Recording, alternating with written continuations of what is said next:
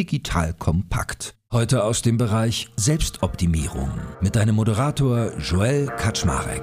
Los geht's.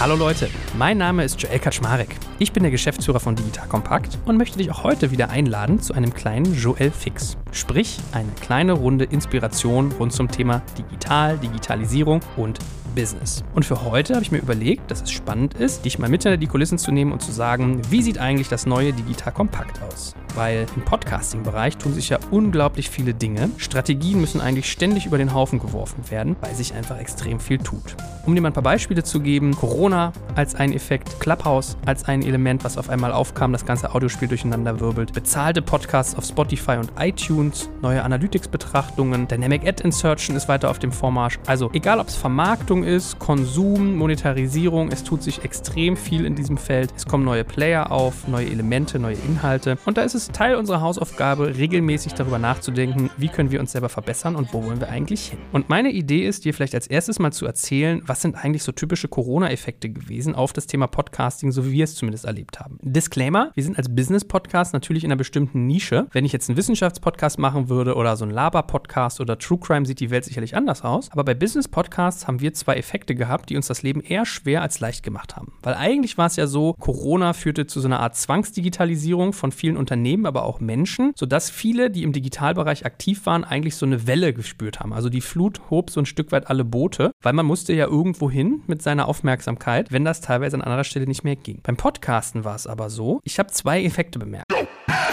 Jetzt kommt ein kleiner Werbespot.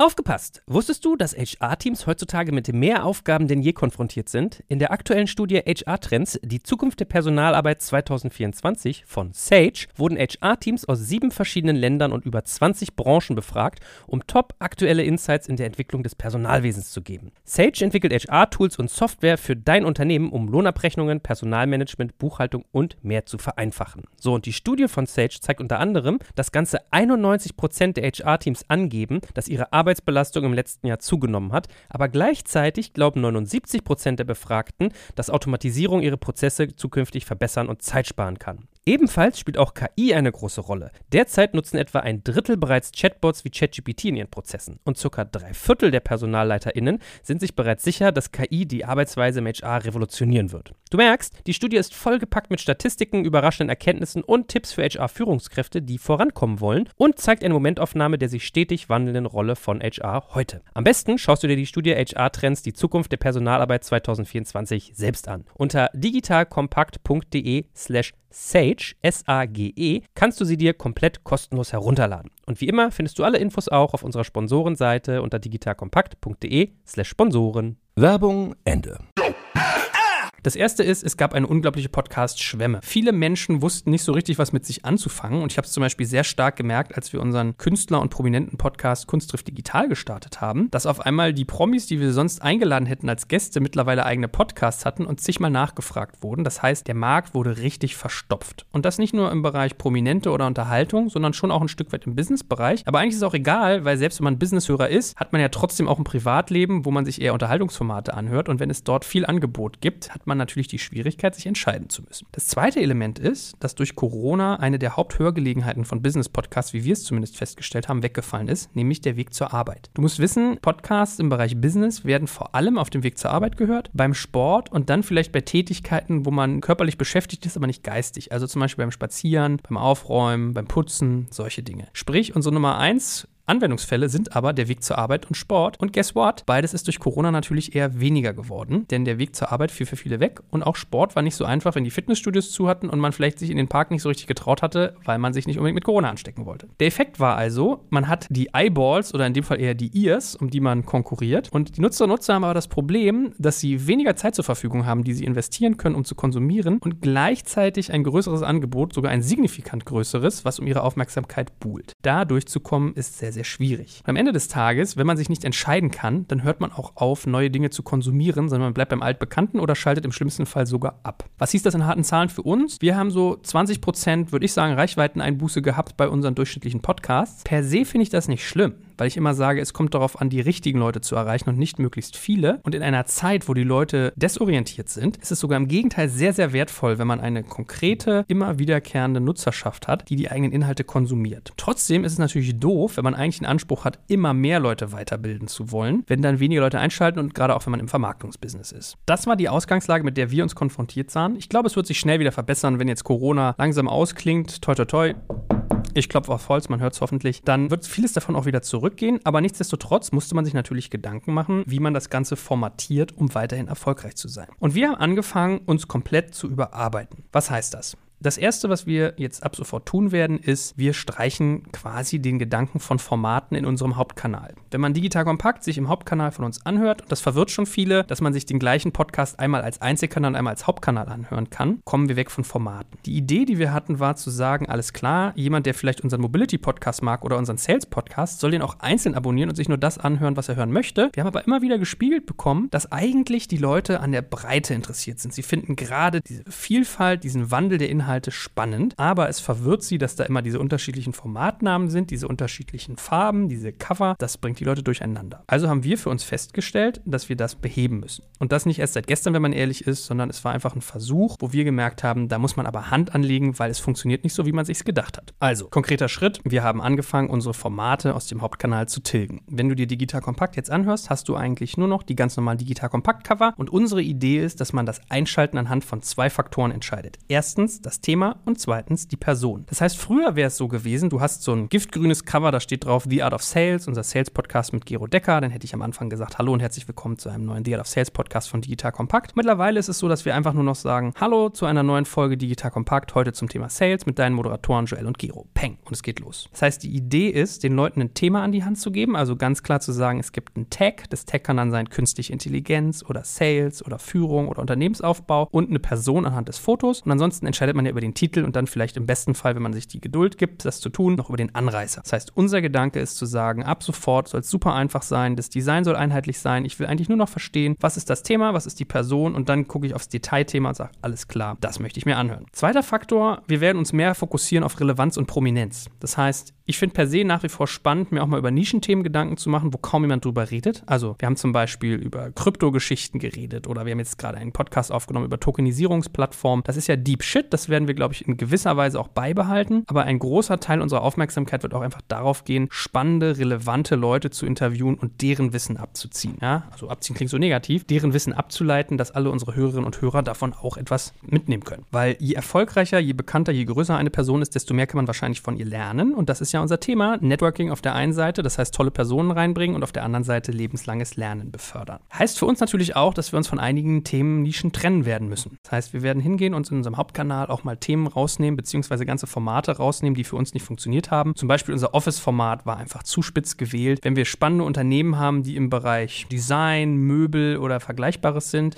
Interior Design zum Beispiel, dann werden wir zukünftig mit denen einfach ganz normale Deep Dives machen, aber es muss nicht mehr separiert werden. Das ist jetzt ein Deep Dive Office, sondern es soll ein Fokus sein. Und es funktioniert auch wunderbar. Ich habe zum Beispiel gerade heute, während ich das aufnehme, einen spannenden Podcast mit Tölko aufgenommen. Super interessantes Unternehmen im Bereich Möbel und das auf technologischer Basis. Das heißt, es wird weiterhin tolle Inhalte geben, aber wir specken einfach ab. Wir nehmen Formate runter und wir benennen sie nicht mehr, sondern es geht nur noch ums Thema. Das war auf der inhaltlichen Ebene die erste Achse, die wir angegangen sind. Und dann die zweite war, dass wir uns überlegt haben, okay, come on, wir müssen aber auch irgendwie sexier klingen und am Anfang die Leute besser abholen. Weil was wir schon haben, ist, dass wir einerseits KMUs bespielen, also eher mittelständische Unternehmen, mit denen wir über Digitalisierung reden. Das heißt, es gibt noch keinen digitalen Kern, wir helfen aber, ihn zu etablieren. Und auf der anderen Seite Startups, die vielleicht digital werden wollen. Das führt dazu, dass wir ab sofort hingehen werden und werden sagen, okay, auf unseren Episodencovern ist es zum Beispiel so, du kannst das Thema ablesen, du siehst die Fotos der Personen und anhand eines Farbbalkens, der unter dem Thema drunter liegt, weißt du, blaue Themen sind eher für KMUs und pinke Themen sind eher für Startups. Ist ja auch unsere Farbgebung. Pink, Blau, Orange sind ja so die typischen drei Digital-Kompaktfarben. Und klar, das klingt immer so ein bisschen am Reißbrett, ist das sehr antiseptisch und irgendwie klar geplant. In der Praxis muss man dann immer gucken, wie das funktioniert. Aber für uns merken wir bisher schon, dass das eigentlich sehr charmant ist, weil man macht immer diese Themenbrücke auf. Und dann haben wir uns überlegt, alles klar, wie gehen wir denn jetzt hin und kommunizieren das auf der Audiospur? Weil am Ende des Tages, ihr müsst wissen, so ein Episodencover guckt sich eigentlich kaum eine Sau an. Das Problem ist nämlich, ein iTunes zum Beispiel, also ein Apple Podcast, teilt teilweise bei den Episoden das Cover des Kanals, aber nicht der Episode. Das heißt, wir haben ganz oft den Fall gehabt, man sah das Kanalcover, aber nicht das Episodencover. Bei Spotify ist das anders, aber bei anderen auch wiederum nicht. Das heißt, es ist wirklich ein relativ wilder Dschungel, was da passiert und machen wir uns nichts vor. So ein Cover hat am Ende die Größe von einem Daumennagel. Da kann man gar nicht erkennen, ist das jetzt pink oder blau, was steht da drin. Das heißt, es ist für uns sicherlich so ein bisschen hypothetisch, aber deswegen war uns auch wichtig, das Intro cooler und sexier zu machen. Was haben wir also gemacht? Wir haben uns mit Tobias Kluckert einen grandiosen Synchronsprecher gesucht, der unter anderem die Stimme von Jared Butler zum Beispiel ist oder von Seth Rogen. Das heißt, er klingt irgendwie cool und männlich, aber auch innovativ und interessant. So, und Tobias wird am Anfang unserer Podcasts ab sofort immer vorstellen, um was es in der Episode geht und wer die Moderatoren sind. Und dann kommt eine neu komponierte Musik von Digital Kompakt. Aber weil viele Leute uns gespiegelt haben, dass sie unsere Musik eigentlich cool finden, haben wir gesagt, wir möchten die bestehende nehmen, aber erweitern. Das heißt, das Intro in diese Musik wird sich verändern. Dann gibt es die coole Mucke per se. Und dann haben wir noch ein kleines Soundbed, was dann unter meine Anmoderation gelegt wird, sodass wir dann wirklich anfangen. Erst kommt Tobias, macht ein cooles Intro mit Thema und Person, dann die Musik und dann rede ich noch auf dem Musikbett darüber, was eigentlich in dem Podcast jetzt jetzt passiert. Weil wenn du ein bisschen aufpasst bei uns, merkst du, am Anfang machen wir immer Erwartungsmanagement. Das heißt, wir versuchen die Leute immer abzuholen, was kriegen sie mit aus dem Podcast. Habe ich bei dem heute, by the way, nicht so gemacht, aber sonst tue ich das. Und da erzählen wir dann auch, hey, das ist jetzt eine Folge, die richtet sich ein bisschen mehr an Corporates oder die richtet sich ein bisschen mehr an Startups. Du kannst folgendes erwarten: 1, 2, 3, 4, 5. Das ist die Butze, über die wir heute reden. Und folgende Themen behandeln wir. Auf dem Wege glauben wir, dass es einfach sehr charmant möglich ist, die Leute ein bisschen abzuholen. Und mit so einem Musikbett kann man dann auch mal hingehen und zum Beispiel feingeschnittene Zitate mit reinnehmen, so eine Art Best-of der Folge. Weil es ja ganz interessant, vielleicht hast du dir auch schon mal den Aufwand gemacht, mal zu hören, wie unterschiedliche Podcasts so in ihre Folgen reinstarten. Die einen machen so ein Potpourri der Best-of-Ausschnitte aus dem Podcast, die anderen wie wir geben eher so ein bisschen Input und manche starten direkt. Und wir wollen so ein Stück weit das Beste aus beiden Welten zusammenbringen.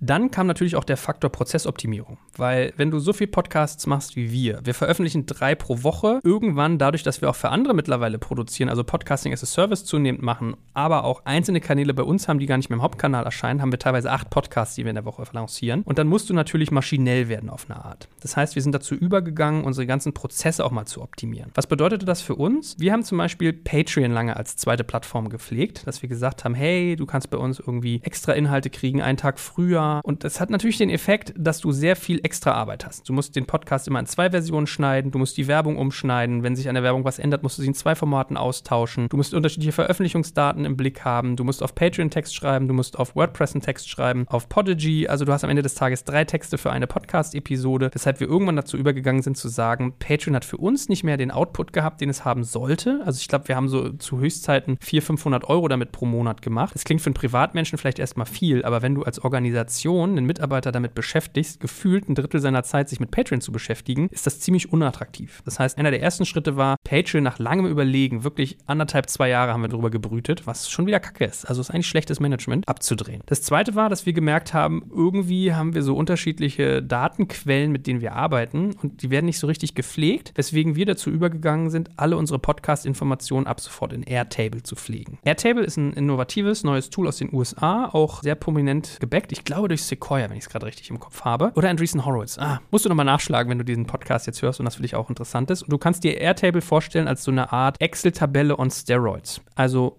mit sehr schönen Möglichkeiten zur Aufbereitung von Daten, Visualisierung, Clustering und du kannst unterschiedliche Views erstellen. Das heißt, das Nette ist, du hast im Prinzip eigentlich eine riesige Tabelle, wo deine ganzen Podcast-Informationen dastehen, aber du kannst die zum Beispiel für die Podcast-Planung als Kalender darstellen, für die Steuerung deiner Produzenten, also diejenigen, die Podcasts schneiden, als so ein Kanban-Board oder für das Eintragen von Informationen eben als Tabelle. Und dann kannst du auch Informationen zwischen mehreren Tabellen hin und her schieben, wenn du zum Beispiel sagst, alles klar, ich möchte jetzt gerne einer Folge die Sponsoren zuordnen und tracken, wie viele Sponsorenschaltungen ich schon hatte hatte. Das führen wir gerade ein oder haben es eigentlich schon aufgebaut und bringen es jetzt in die breite Anwendung bei uns. Und das ist, glaube ich, ein spannender Schritt. Dann gucken wir uns gerade sehr intensiv HubSpot an, von denen ich großer Fan bin. Also man kann sagen, ich bin sogar eigentlich eine Art Markenbotschafter von HubSpot und werde mit denen in Zukunft intensiver zusammenarbeiten. HubSpot werden wir nutzen, um unser CRM zu pflegen, um Marketing Automation zu betreiben und natürlich auch Sales. Also CRM heißt bei uns eigentlich Marketing und Sales dann unter einem Dach. Und ich verspreche mir da einfach sehr viel von, um einfach diese ganzen losen Enden zu verknüpfen. Auf der Social-Seite, aber auch auf der Webseite Seite und dann natürlich aber auch mit allem, was nach draußen an Kommunikation passiert. Das ist unser zweites Tool, das wir einsetzen werden und das koppeln wir dann auch mit Dingen. Zum Beispiel haben wir jetzt wieder angefangen mit Hootsuite mehr zu machen im Bereich Social. Das heißt, wenn wir Content auf den Plattformen distribuieren wollen, weil ich auch mehr jetzt mache im Bereich B2B-Influencing auf LinkedIn, dann machen wir das teilweise über Hootsuite oder wir nutzen auch Canva, also ein australisches Unternehmen, kannst du dir auch mal angucken, um unseren Content noch attraktiver zu machen und schneller in Individualisierung reinzubringen, um das alles zu optimieren. Und Google ist ansonsten so unser Zuhause geworden, wo wir arbeiten, um die ganzen Daten abzunehmen abzulegen. Das heißt, wir benutzen die Cloud, im Prinzip also Google Drive, um unsere ganzen Daten zu führen. Und manchmal sind es ganz banale Dinge. Wir hatten zum Beispiel keine Lizenzen für unsere ganzen externen Produzenten, weil wir zahlen halt pro Monat, pro Person dann Beitrag. Und wenn man halt wie wir 12 bis 15 Produzenten hat, kann das schnell teuer werden. Haben aber gemerkt, dass der Preis viel höher ist, wenn wir Reibung in der Produktion haben, als wenn wir da meinetwegen 10 oder 15 Euro mehr pro Monat ausgeben. Weil was bei uns zum Beispiel passiert ist, unsere Produzenten mussten sich die Projektordner der Podcasts auf ihren Drive-Ordner ziehen. Dann ist deren Drive-Ordner vollgelaufen. Wenn sie ihn zurückgeschoben haben, hat die Ownership teilweise gewechselt. Das heißt, ich konnte daran nichts mehr editieren oder mein Team, weil das im Prinzip dem Producer zugeschrieben war als Ownership. Und all solche Sachen versuchen wir zu streichen. Das heißt, klassisches Learning bei uns war lieber die Prozesse glatt ziehen und schnell sein und dafür mehr schaffen mit deiner Zeit, als unbedingt auf jeden Euro zu schauen und hypersparsam zu sein, wenn es an Tools geht und Patreon zu streichen, Airtable aufzusetzen, um Daten besser pflegen zu können und Google konsequenter zu nutzen und dann nach hinten raus Sales und Marketing zu optimieren mit HubSpot oder halt auch mit Tools wie Canva und eben Hootsuite, ist für uns, glaube ich, ein ganz spannender Angang, um da besser und effizienter zu werden. Es passiert natürlich auch inhaltlich viel Neues. Das heißt, wir werden neue Formate an den Start bringen, beziehungsweise bestehende Formate auch abwandeln. Ich habe dir mal vier Beispiele heute mitgebracht. Das eine ist, wir werden zum Beispiel unser Mobility-Format leicht verändern. Ich werde das in Zukunft zusammen mit der Anja gemeinsam machen von Diconium, weil ich finde spannend, was sich da so tut. Und wir haben uns jetzt auf die Fahne geschrieben, wirklich mit echten VIPs der Branche und richtigen Größen, die einfach spannende Räder bewegen, immer zu reden. Das heißt, da wirklich nochmal einen höheren Anspruch zu haben, als wir ihn ohnehin schon hatten und haben damit Diconium, glaube ich, einen super guten Partner. Mit Rupert ist es ja so, Rupert Botmeier von Disruptive, da machen wir ein Format, was ich Innovation Hacks nannte bisher. Zukünftig wird es ja nur noch Innovation oder Innovationsentwicklung heißen, unter dem Dach von Digital Kompakt. Und auch da haben wir das Format geändert, weil wir gemerkt haben, Rupert hat immer so 10, 15, 20 Minuten lang seine Methode geschildert und irgendwann wird das aber redundant. Und er hat das parallel zu seinen anderen Aktivitäten gemacht, wo auch eine gewisse Ähnlichkeit drin war. Dann haben wir uns mit Rupert zusammengesetzt und beschlossen, wir gehen jetzt ab sofort einfach immer hin, nehmen seine Methode und wenden sie einfach spekulativ auf ein Unternehmen an. Das heißt, wir nehmen uns zum Beispiel eine Firma wie Rose Bikes, das war unser erstes Beispiel, und sagen, hey, was haben die wahrscheinlich für Herausforderungen und wie würde man die angehen, wenn man Ruperts Methode einsetzt? Und am Ende fragen wir die CEOs nach einem Zitat und dann schicken die uns teilweise per Sprachnachricht ihr Feedback zu dem, was wir gesagt haben. Das heißt, es ist eigentlich ein super spannender Case, weil man bringt die Methode zur Anwendung. Jede Folge hat einerseits was Zeitloses, weil man was lernt von dieser Methodik, aber andererseits auch was ganz konkret praxisnahes, weil man halt diese Beispiele gibt. Und man hat einen echten Anreiz, bis zum Schluss dran zu bleiben, weil am Ende halt wirklich die CEOs sprechen und sagen, wie sie das so finden, was wir da tun. Dann werden wir auch dazu übergehen, dass wir unser Format Kunstdrift Digital, was ich ja mit Sebastian Krumbiegel von den Prinzen mache, auch in den Hauptkanal von Digital Kompakt reinziehen, aber da nochmal mehr gucken, dass wir digital orientierte Künstler mit großer Reichweite und spannenden Stories finden. Also der erste, den ich jetzt zum Beispiel mit Sebastian wieder interviewt habe, war Barry Hammerschmidt, der Bodyformus auf YouTube. Der ist ja wirklich sehr, sehr groß dort unterwegs, sehr bekannt, sehr potente Nutzerschaft, krasse Leute in seinen Videos. Solche Leute möchte ich dir gerne nahebringen, um auch mal den Begriff Business sehr, sehr weit zu denken und in Business-Ecken vorzudringen, die vielleicht ein bisschen lockerer, ein bisschen entspannter, ein bisschen neugieriger machen. Genau. Und als letztes vielleicht noch ein spannendes Format, was wir zusammen mit Celine Flores Villas starten. Die kennst du vielleicht. Die hat mit The People Branding Company ein eigenes Unternehmen, was Leuten halt bei Personal Branding und auch bei Corporate Branding hilft und ist vor allem als B2B-Influencerin auf LinkedIn sehr erfolgreich. Und mit Celine werden wir auch so eine Art Roast Your Profile Format machen, wo wir halt hingehen, schnappen uns die Profile von Leuten auf LinkedIn, analysieren sie und sagen, was man besser machen kann. Und wir werden die Community sehr stark mit einbinden. Das heißt, Leute können uns auch Fragen stellen, per Sprachnachricht teilweise zugeschickt. Wir schalten die mit in den Podcast rein und beantworten sie, sodass es so ein richtig schönes Engagement gibt und auch wieder diese Mischung aus zeitloses Wissen, aber auch praxisnahe Anwendung. Und ich habe mit Celine gewettet, wenn sie es schafft, mich mit ihren Methoden von 3000 LinkedIn-Followern auf 10.000 zu bringen, dann muss ich bei LinkedIn I Believe I Can Fly singen in einem Video. Also, ich gebe mir Mühe, dass es klappt. Ich weiß zwar nicht, ob die Leute dann eher schreien, wieder wegrennen von meinem Kanal, aber mal gucken. Ich bin gespannt, ob das klappt. Anderes Thema, was bei uns neu kommen wird im Bereich Vermarktung, vielleicht auch spannend. Also, ich glaube, das ist ja vielleicht für jemanden, der Podcast hört, mal interessant, so aus dem Nähkästchen zu hören und meint ja die Kulissen zu gucken. Wir haben irgendwann gemerkt, Moment mal, irgendwie ist ja die Reichweite pro Folge durch Corona, durch die genannten Effekte zurückgegangen, aber unsere Gesamtreichweite eigentlich gar nicht. Also eigentlich nur in den neuen Folgen. Dann haben wir festgestellt, dass fast 50 Prozent unserer Reichweite auf Altfolgen geht.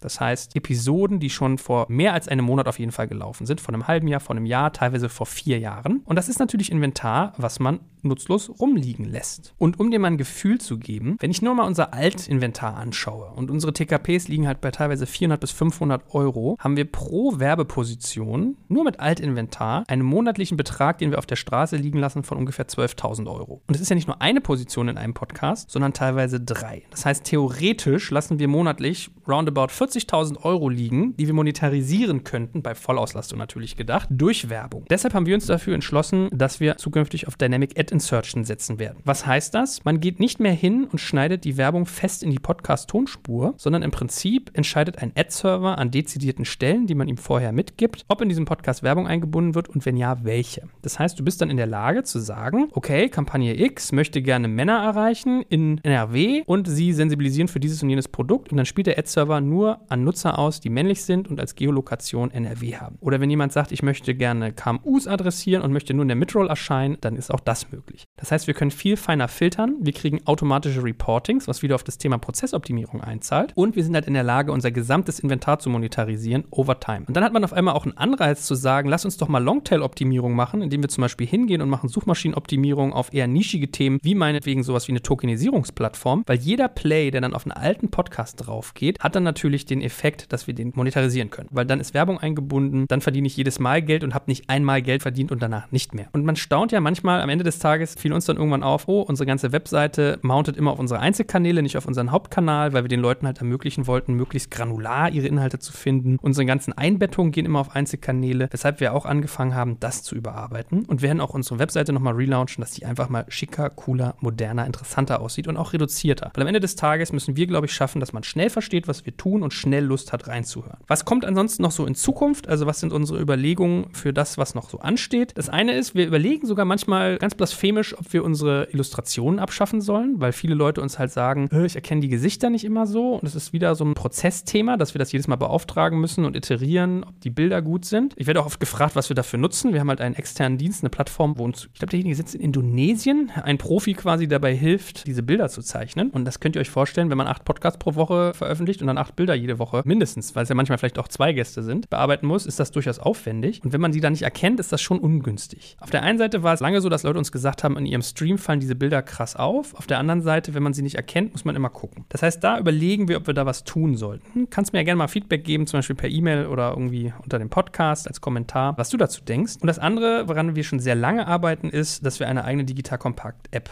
bauen. Mir ist das immer fast peinlich, das mittlerweile zu erzählen, weil ich es schon so lange erzähle, aber wir haben für uns einfach beschlossen, dass wir uns ganz viel Zeit nehmen und wirklich in Ruhe darüber nachdenken, wie wir diese App möglichst gut machen können, weil sie wird unterschiedliche Fähigkeiten und Funktionen haben. Zum einen wird es darum gehen, die Nutzung zu vertiefen. Das heißt, zu sagen, das, was du bei uns im Podcasting-Bereich findest, daraus sollst du noch mehr ziehen. Das kann über Filter und Kuration passieren, dass man quasi den Leuten hilft, leichter ihre Inhalte zu finden oder andere interessante verwandte Inhalte. Das kann über Mehrwertinhalte gehen, wie zum Beispiel Transkripte oder Zusammenfassungen, aber auch über die Vernetzung mit anderen Nutzern. All diese Dinge beschäftigen uns. Und ganz ehrlich, wenn wir schon mal schaffen, einen Rückkanal in diesem Element Podcasting zu schaffen, dass Leute mit uns kommunizieren können, dass Leute uns Input geben können, welche Fragen sollen wir denn an die Gäste stellen, die demnächst kommen? Was beschäftigt die Leute? Welches Feedback haben sie zu uns? Allein dann haben wir schon ganz viel gewonnen. Und was uns natürlich sehr stark auch beschäftigt, ist das ganze Thema Learning. Das heißt, wir werden sehr stark auch dazu übergehen, diese Top-Raketen, die wir im Podcast haben, einfach in irgendeiner Form bei uns in der App stattfinden zu lassen, dass andere Leute von ihnen lernen können. Das heißt, ein spannender Ansatz könnte zum Beispiel sein, wenn ich eine Person habe, die Ahnung hat von etwas, dass wir das in so eine Art Lektion herunterbrechen und den Leuten so ein kleines Kompendium, so eine Art Kursplan geben, mit dem sie sich fortbilden können. Genauso überlege ich auch schon sehr lange, ob wir mal die ganzen Tool-Anbieter, mit denen wir zusammenarbeiten oder auch Produkte in irgendeiner Form wie so eine Art, ja, Sammlung vielleicht zusammenstellen, unser Best-of, weil wir werden natürlich oft gefragt, wen nutzt ihr hierfür, wen nutzt ihr dafür. Da haben wir ja auch ganz viel Know-how, was sich anbringen lässt. Also du merkst, es tut sich einiges.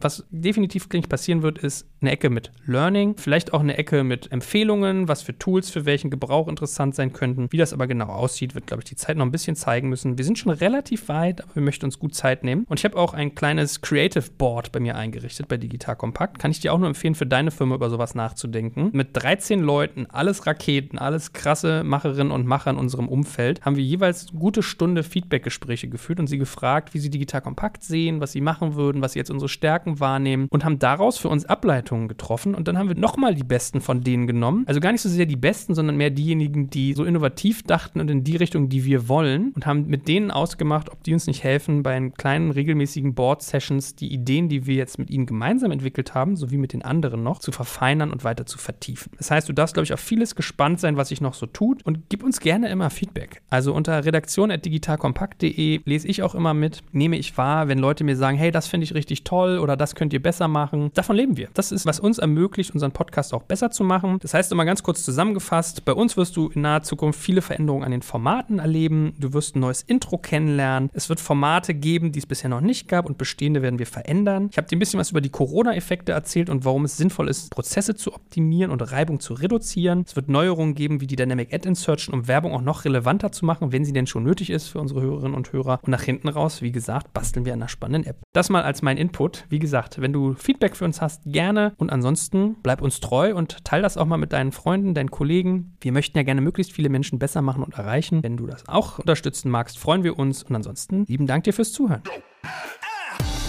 Danke fürs Zuhören beim Digital Kompakt Podcast. Du merkst, hier ziehst du massig Wissen für dich und dein Unternehmen heraus. Wenn du mit uns noch erfolgreicher werden möchtest, abonniere uns auf den gängigen Podcast-Plattformen. Und hey, je größer wir werden, desto mehr Menschen können wir helfen. Also erzähl doch auch deinen Kolleginnen und Kollegen von uns. Bis zum nächsten Mal.